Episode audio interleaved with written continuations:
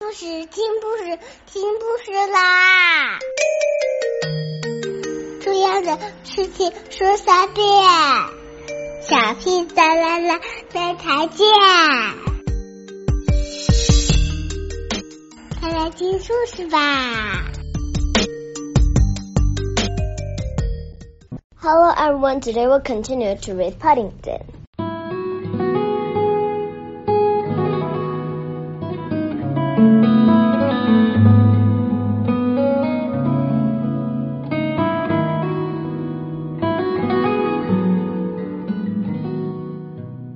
All the same, even with Jonathan holding one end and Mr. Brown pulling on the other, it was some while before Paddington's head finally came away from the camera.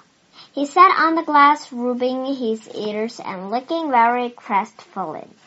Things hadn't gone at all according to plan.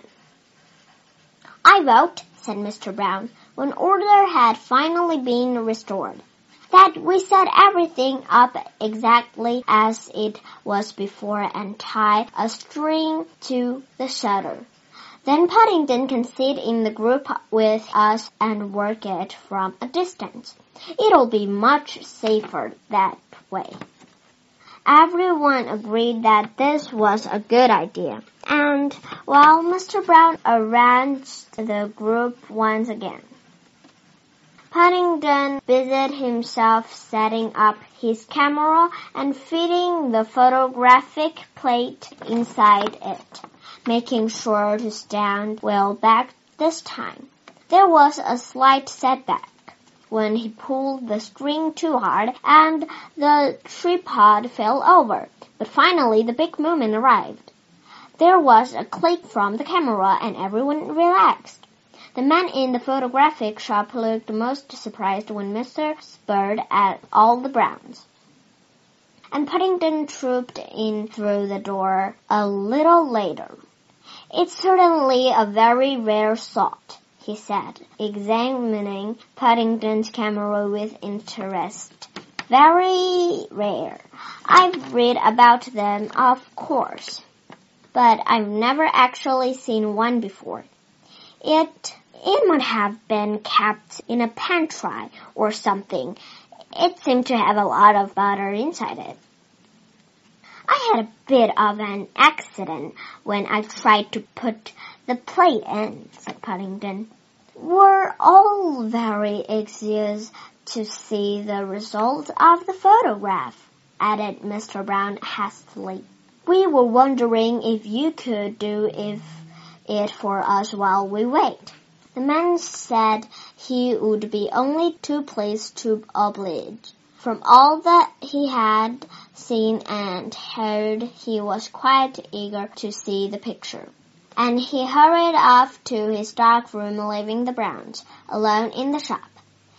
He couldn't remember ever having a young bear photographer in the shop before.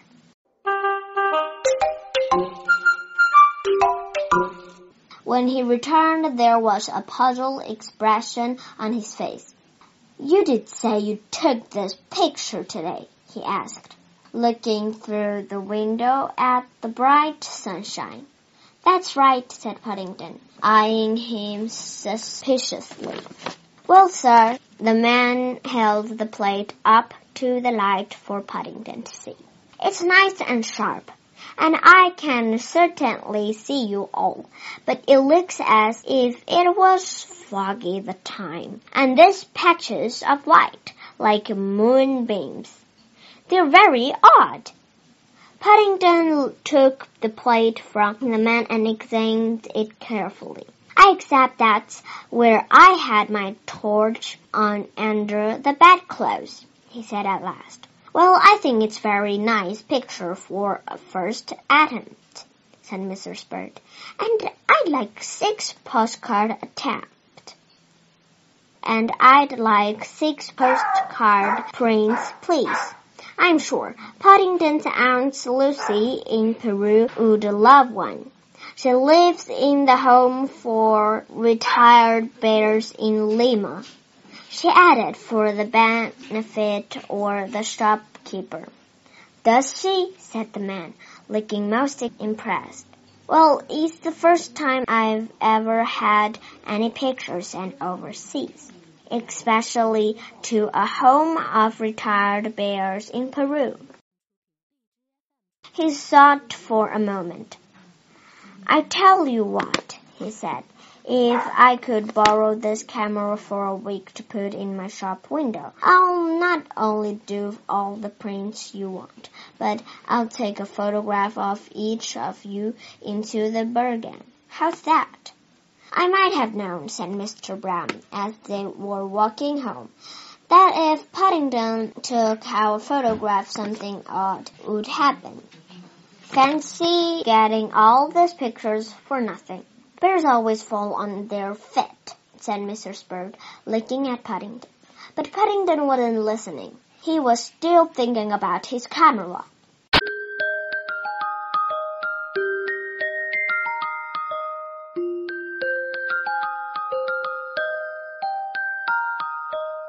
Early next morning, he hurried down to the shop and was pleased to see it already occupied in position of honor in the middle of the window.